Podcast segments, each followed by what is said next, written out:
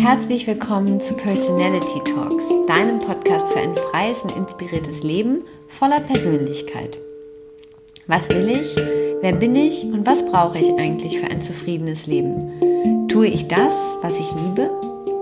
Wenn du dir diese Fragen auch schon immer mal stellen wolltest und keine Angst vor den Antworten hast, dann bist du genau richtig hier bei uns. Ich bin Simone, 36 Jahre, Yoga- und Meditationslehrerin und habe zusammen mit meiner Freundin Sabine Personality Mac gegründet. Ein Online-Magazin rund um Persönlichkeitsentwicklung, Self-Care, Wellbeing und Empowerment. Personality Talks ist der Podcast zu unserem Magazin, in dem wir spannende Persönlichkeiten zum Gespräch treffen, euch unsere Tipps für ein erfülltes Leben verraten, gemeinsam meditieren und voneinander lernen. Ich freue mich riesig auf die heutige Folge, auf Folge Nummer drei, denn ich spreche mit Erika Jago. Erika ist Vinyasa und Kundalini Yogalehrerin, Mutter einer kleinen Tochter, Designerin und Autorin zahlreicher Bücher. Die meisten Yogis werden den Bestseller The Art of Attention kennen, das sie gemeinsam mit Elena Brower herausgebracht hat. Zusammen mit Ross Vanderkamp hat Erika Jago das brandneue Chakra-Buch Angelus kreiert. Die Weltenbummlerin Erika Jago ist bekannt für ihren Ansatz, Yoga mit Kreativtechniken zu verbinden und gibt Retreats auf der ganzen Welt. Im Gespräch erzählt sie sehr ehrlich, wie sie mit Covid umgeht und warum sie gerade ganz gut damit klarkommt, an einem Ort auf der Welt zu sein und zu bleiben. Wir sprechen über Kreativität bei Yogalehrern, was Angelus, der Titel ihres neuen Buches, bedeutet und welche Rolle Journaling in ihrem Leben und ihrer eigenen Praxis spielt. Viel Spaß mit dem Gespräch. Erica Jago, a really, really warm and happy welcome to uh, our podcast Personality Talks. Thank you for having me.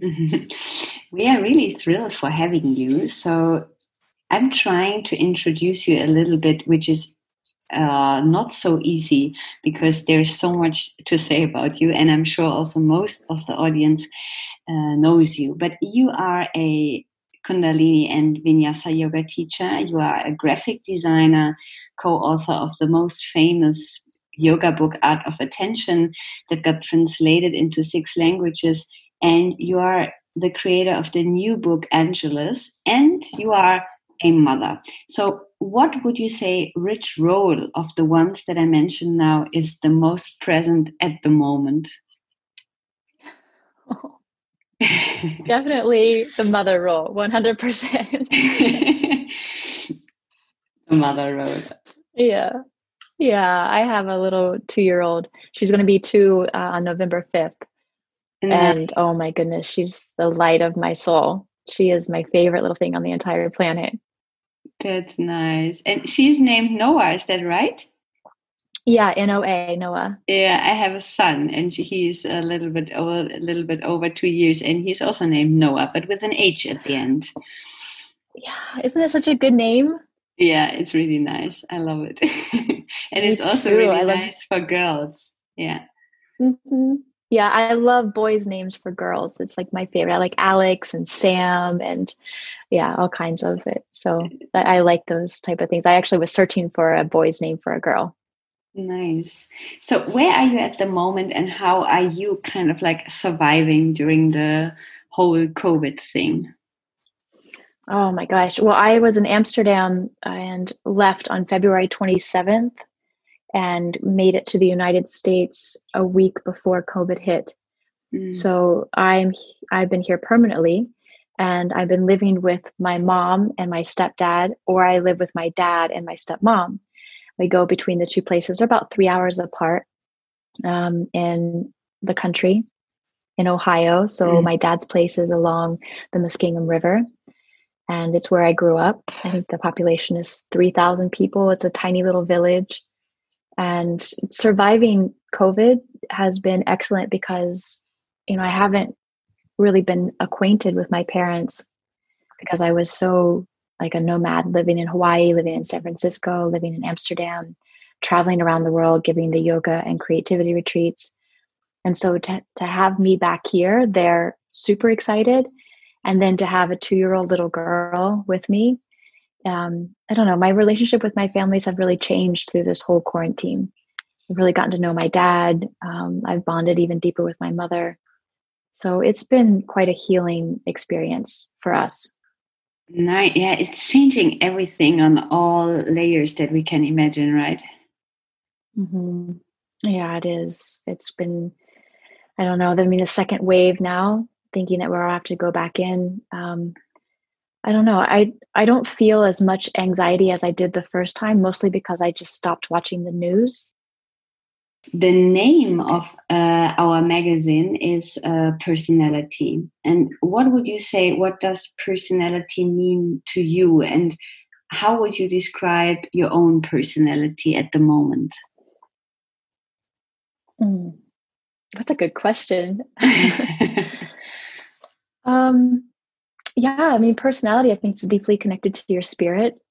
So it's the sort of energy you, your personality can uplift an entire room, or your personality could bring the energy down. Uh, so I feel like it has a lot to do with how spirited you are. Mm-hmm. My personality in general is, you know, I like I'm very playful. Um, I wish I was funnier. I'm not as funny as I think I am. my two my two other sisters got that funny bone. I'm like the more serious, more spiritual one. They're the ones who will make your stomach hurt from laughing at them so hard. So I wish that was part of my personality. Um, yeah, I think I have a lot of femininity as well too, a lot of softness. But then, if you study with me, like I bring a lot of depth as well because of what I've personally experienced. And I think over time, you know, my personality was very hard for people to understand because I'm highly creative and um, it's easy for me to move from one place to the next. So I, I'm very adaptable in that sense. Highly creative. How would you? Because we invited you also to the um, edition that is turning all around creativity. And I read a really nice uh, thing on your website that I would like to quote because it directly goes to the thing that you said now. So you're saying, I'm passionate about communication design and I'm fearless in my love for yoga. Finding a union between the two came very naturally because they both evoke meaning, beauty, transcendence, and most importantly, a creative process. Can you explain a little bit how yoga contribute to your creativity? Mm-hmm. Yeah, of course. I I think that the yoga process or the yoga practice is something that you begin again and again and again. It's about that consistency. It's about the discipline of coming back to your mat and every time you come back to the mat, you peel one layer away and you get closer and closer to your truth. I believe creative processes do the same thing to us. They lead us to our truth. It's about creating that discipline of, you know, if you're a writer, you're writing every day. If you're a painter, you're painting every day. If you're a graphic designer, you know, you're doing graphics every day. And you start to refine your art and when you mix creativity and spirituality together, I think they're inseparable because your creativity is what colors and puts shape and form and expression into something much larger than yourself. So I think that they do go hand in hand. And I very much bring that into how I design yoga sequences, how I design the yoga retreats. And both of my books are showcasing that methodology. You know, how I design a yoga sequence is a process of thinking about what is the spiritual gift or the spiritual theme that I want to convey in class. How am I going to convey that gift? Am I going to do it through vinyasa? Am I going to do it through yin? Am I going to make an artful exercise? And then what can I say about those poses or those exercises that are going to relate it back to the spiritual theme? So for example, the, the topic of truth. You know, in Angelus book, you will practice how to find your truth through a vinyasa sequence. And we use a lot of standing postures. So as and also binding postures. So side angle pose and a bound. I don't know if you know this posture or not. Mm-hmm. It's like a warrior two legs. Yes. And then yes. you you wrap your right arm underneath mm-hmm. your right thigh and you clasp around. So you're bound in warrior two legs. So that binding is kind of like a symbolism of whatever lies, whatever secrets you're holding on to. And then you look down and you step your back foot towards the top of your mat and you stand up into birds of paradise. And in order really to take that leap of faith from who you're saying you are to who you really are, can be practiced in a simple bound angle pose to birds of paradise. And That's that has a really lot to nice. do with, yeah. Yeah, I love it. Yeah. Uh, it's also one of my favorite transitions that we have kind of in the yoga practice. And that's that's nice that you're mentioning this one. Yeah. Mm-hmm. Oh, good. yeah. And you know when you stand up into birds of paradise, like you really need to depend on that left leg, and then you have to really kick through that right foot. And it, and a lot of it is really about heart opening. You know, lifting the chest, rolling your shoulders back and down. So, I think that to allow a practitioner you know give a, practitioner space to feel that on the yoga mat and then you're cueing like anatomical cueing you're cueing emotional cueing you know that helps them start to feel that truth in their bodies you know i think that's something that anybody who practices yoga could take with you um, so the, you talked already about uh, angelus and i mean it's uh, it is really hard to describe by not holding this really really special book in the hand. So uh, when i hold it first time i was like really impressed about all these the, the costumes the settings the colors uh, the text. It is like it is really like a like a masterpiece so can you also explain what what angelus mean because i just read it yesterday in the book and i think it's really really interesting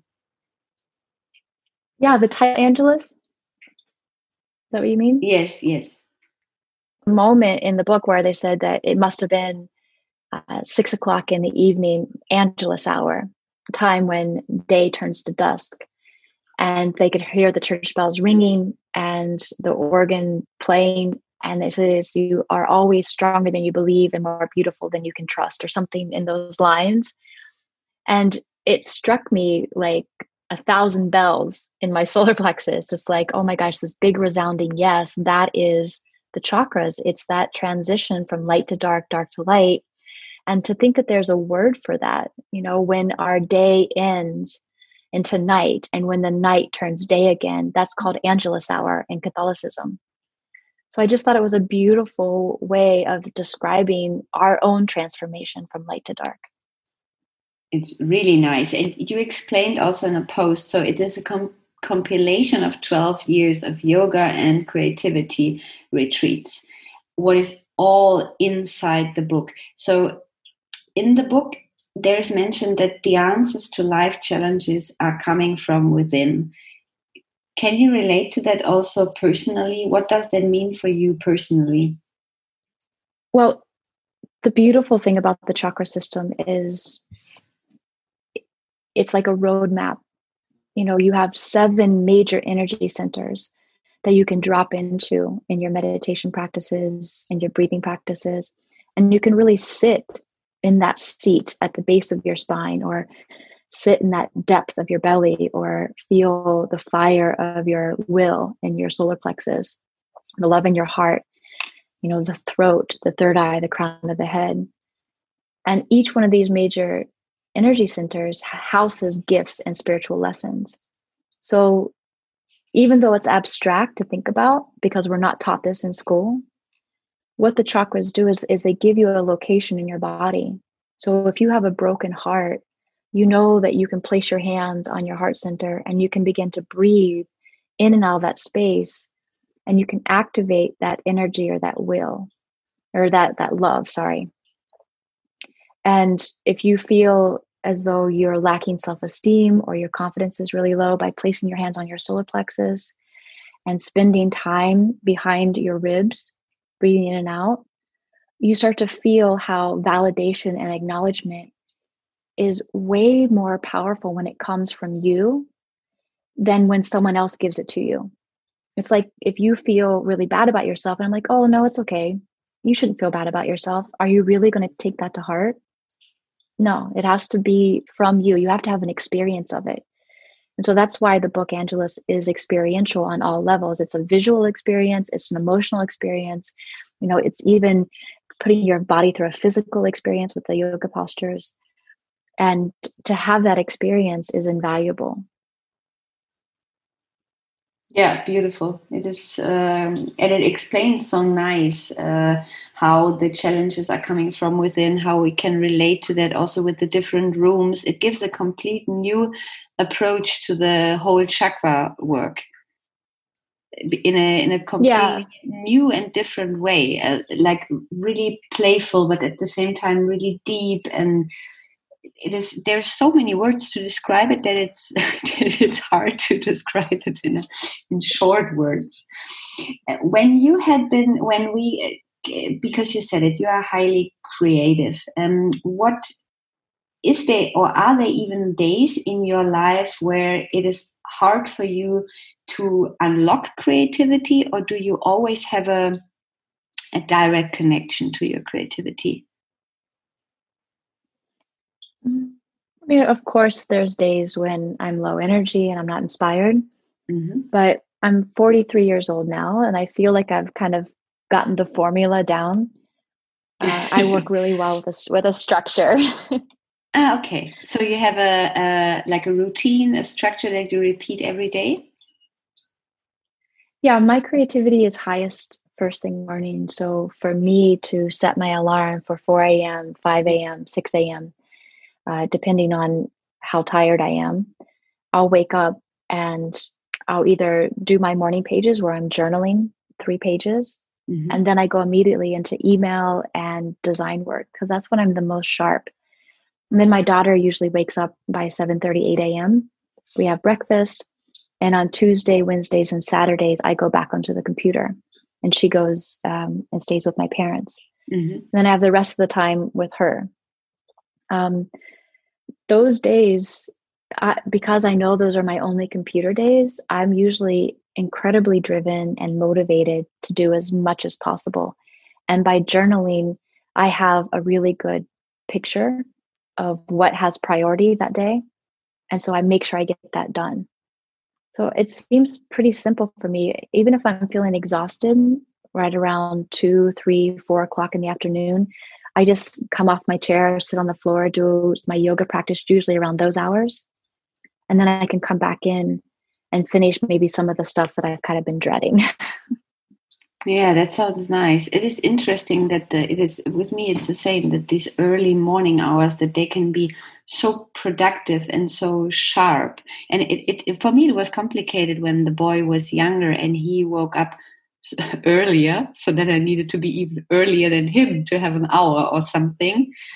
But yeah it is it is different than than the the middle of the day or something like this right? Way different. Yeah. Yeah. And where yeah. do you get uh, inspiration from when you know like like you said it before when there is low energy and you don't feel so inspired.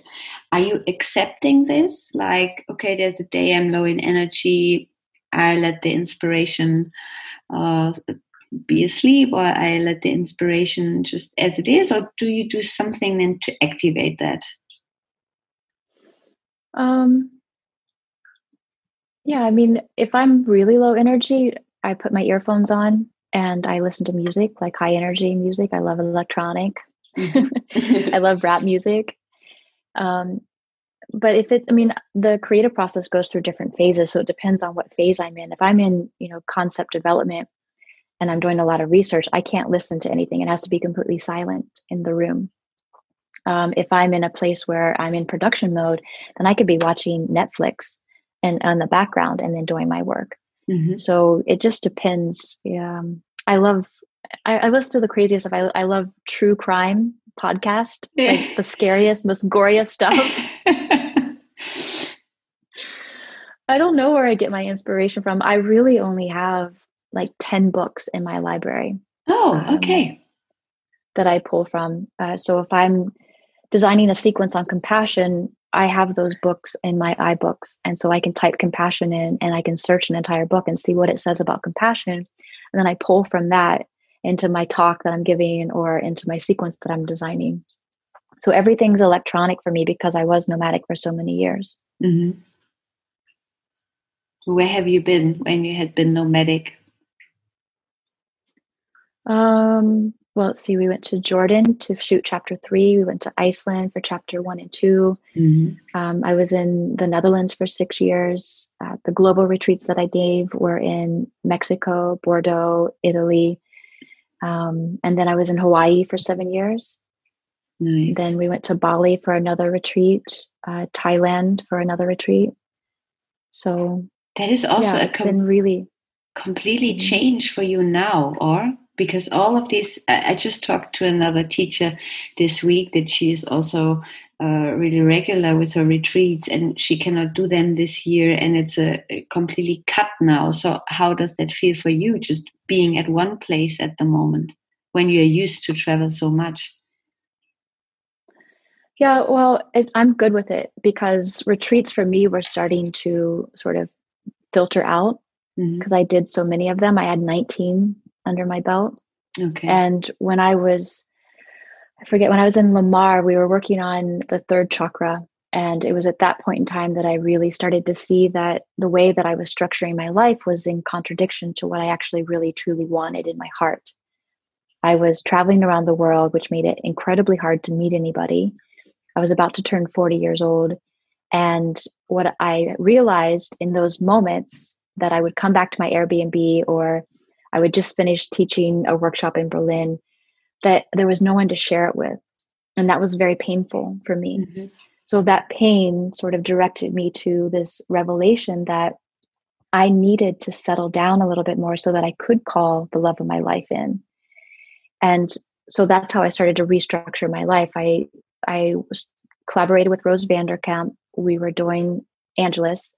Mm-hmm. I thought I was going to be in Hawaii the entire time, but we ended up putting it in Amsterdam. So I moved to Amsterdam.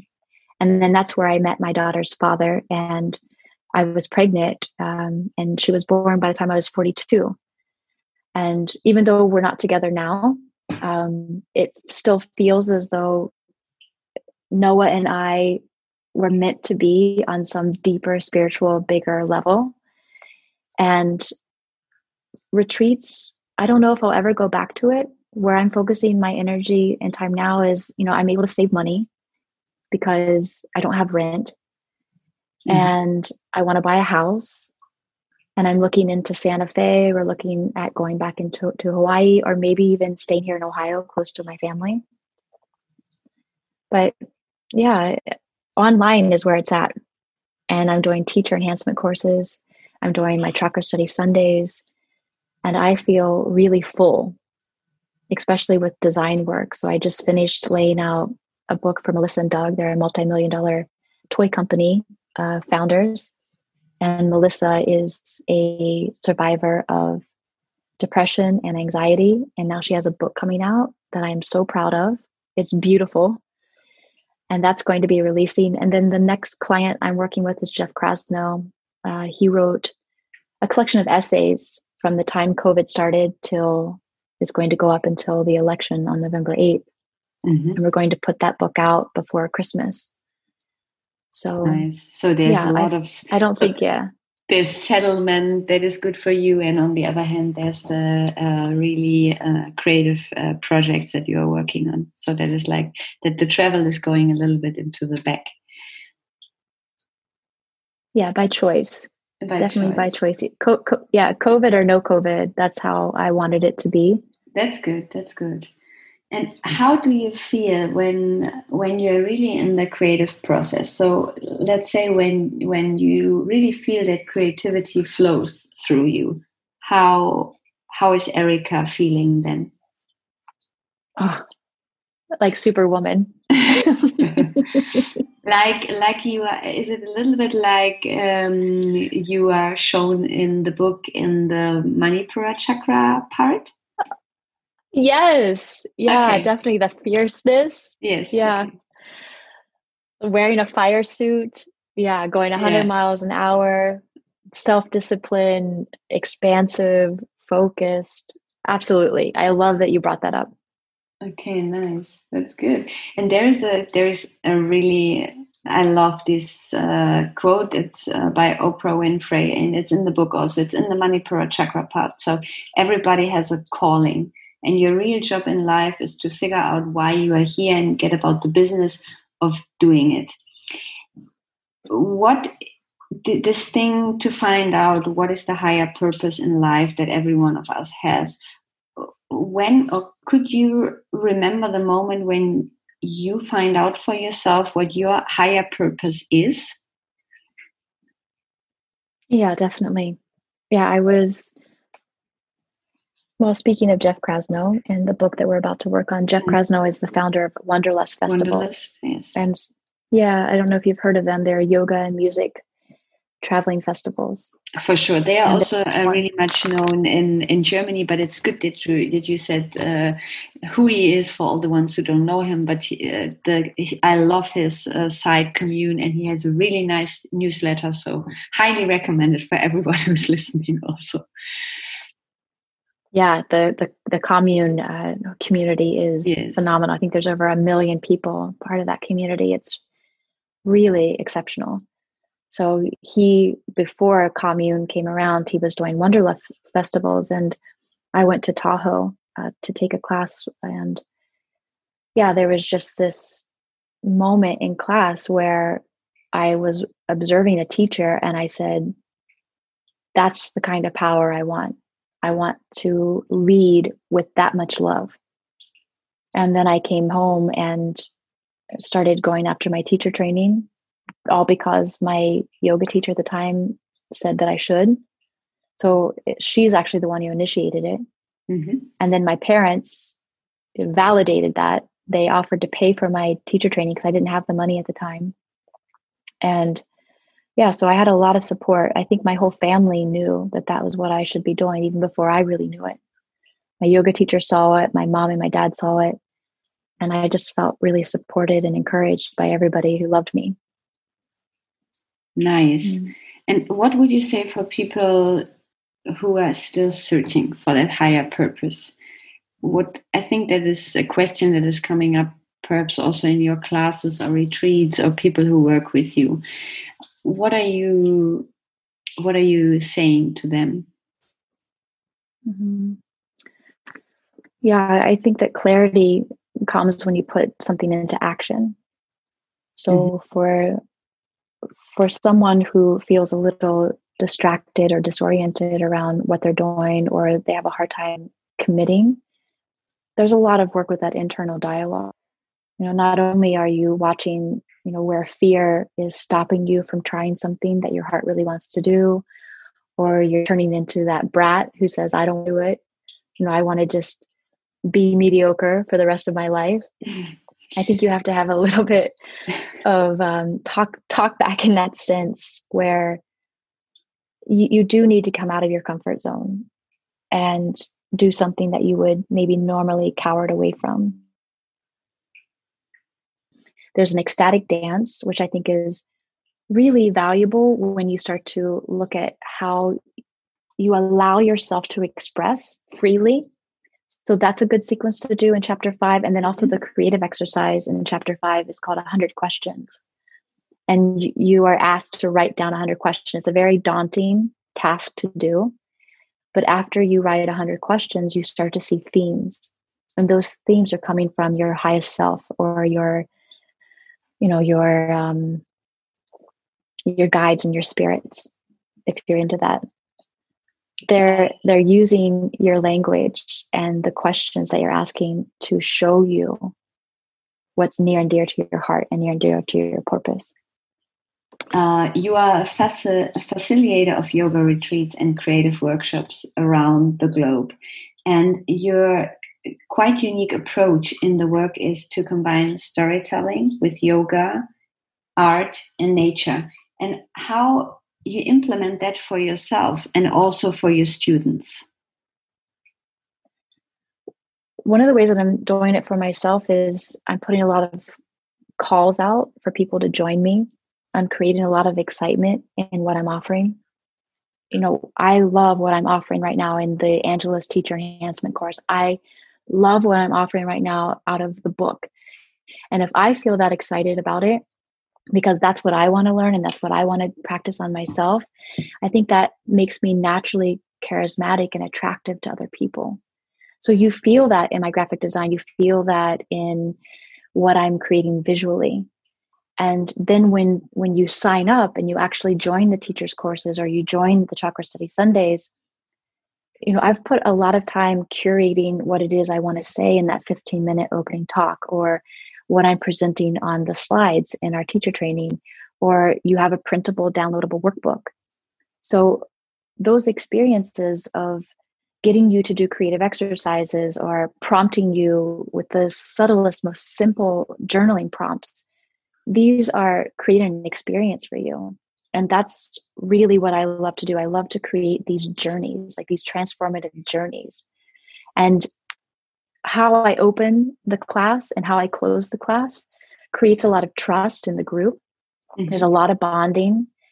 Um, just because I share so openly about my own personal tribulations and challenges, how I've used the chakras to overcome them.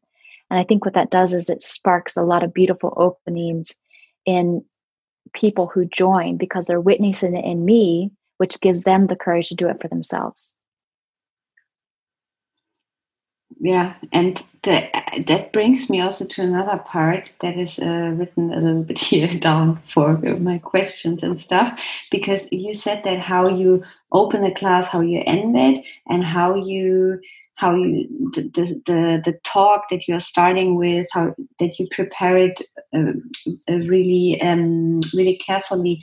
And how there's a saying also to be a successful teacher is to be a successful communicator. So what is the role of the voice here for you and how does that comes together with the creativity?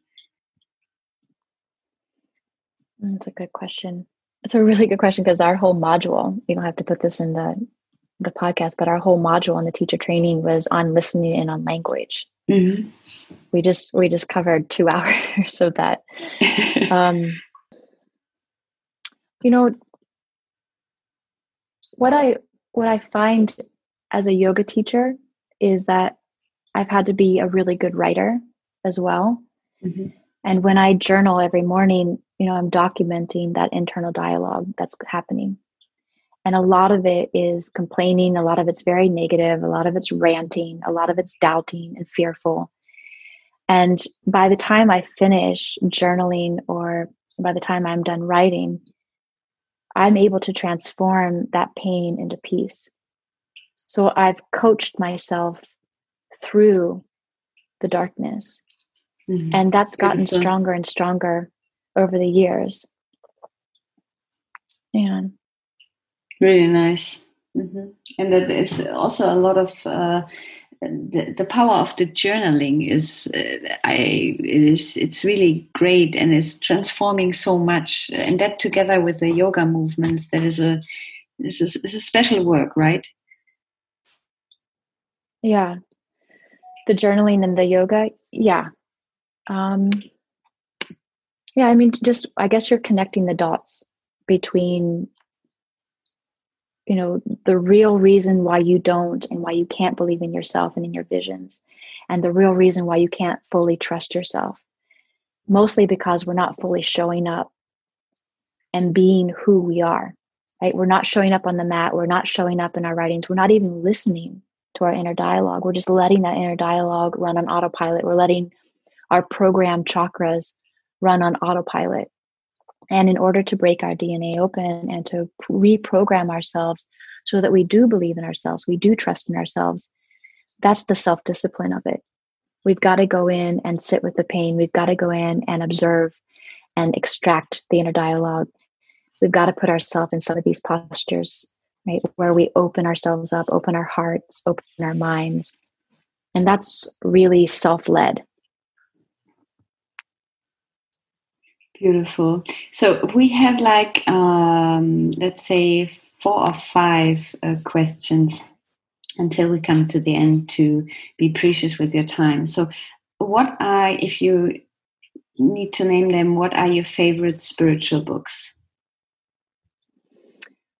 Maps to Ecstasy by Gabrielle Roth. Mm-hmm. Maybe It's You, Lauren Zander. Yes. And Eastern Body, Western Mind, Anodea Judith. Thank you. Nice, nice ones. Uh, what would you say? What do we have too much of in the world right now?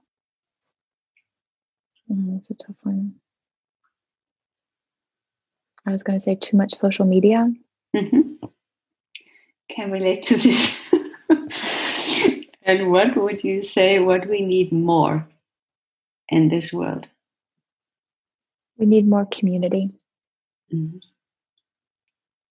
And for you personally, what is it what you need for a happy and creative life?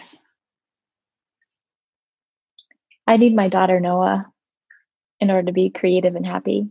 Nice. And I also want to change the thing that we have too much of. I think we have too much fake news. Yeah. Mm-hmm. I think that's what bothers me about social media is the fake news. Mm-hmm.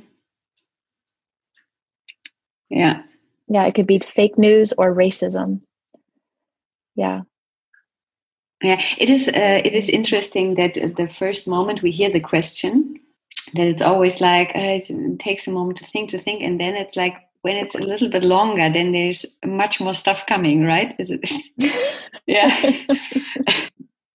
how that is important before we end. How can people join your work? You mentioned already two things but just to repeat that again. So how can people join your work right now if they are thrilled about what they hear about you and if they want to work with you?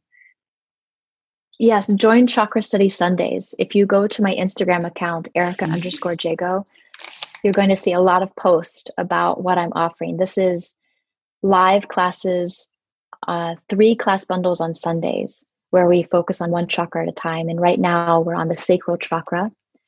And if you miss it, it's fine because I'll send you the recording. Perfect. So that is really nice. And I would like to just uh, finish with uh, one sentence out of your book that I read over and over again. So it quite resonated with me. And it says, we liberated our creative power and applied our hearts and minds to fulfill our highest purpose, to make a positive impact in the world through our creative gifts.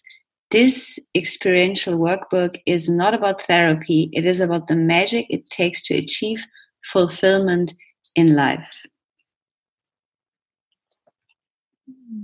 Yes. that makes me so happy yes. Uh, there's uh, so many there's so many nice uh, uh, parts and sentences in the book that it's really hard to just quote one but this one this this idea of making a positive impact in the world and that through creativity i think um, that is that is really uh, touching the hearts and that's really nice. And i think that's what we need more uh, in this in this moment and in this life. That is uh, what I felt when I was uh, reading that.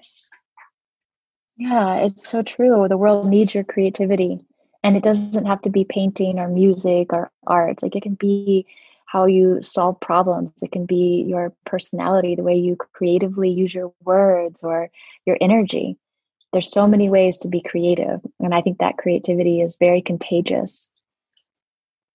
That's really nice. That's a nice, uh, a nice ending also of the interview. Erica, thank you so so much for your answers, for your time. It was really uh, an honor to have you here, and that you answered so quickly, and it was so easy to uh, to find the to find a day that we could talk together. So thank you really really much. Mm, thank you. It's an honor, and congratulations on all your work. Das war Folge 3 von Personality Talks mit unserem Gast Erika Jago. Folgt ihr auf Instagram, probiert Chakra Study Sundays mit ihr aus oder kauft am besten Angelus das wunderbare Chakra Buch.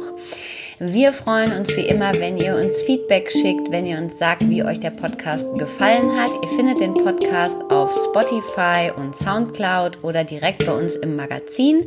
Lasst uns außerdem wissen, wenn ihr Themenwünsche habt und noch mehr freuen wir uns natürlich, wenn ihr den Post Podcast teilt und anderen davon erzählt. Alles Liebe und bis zur nächsten Folge.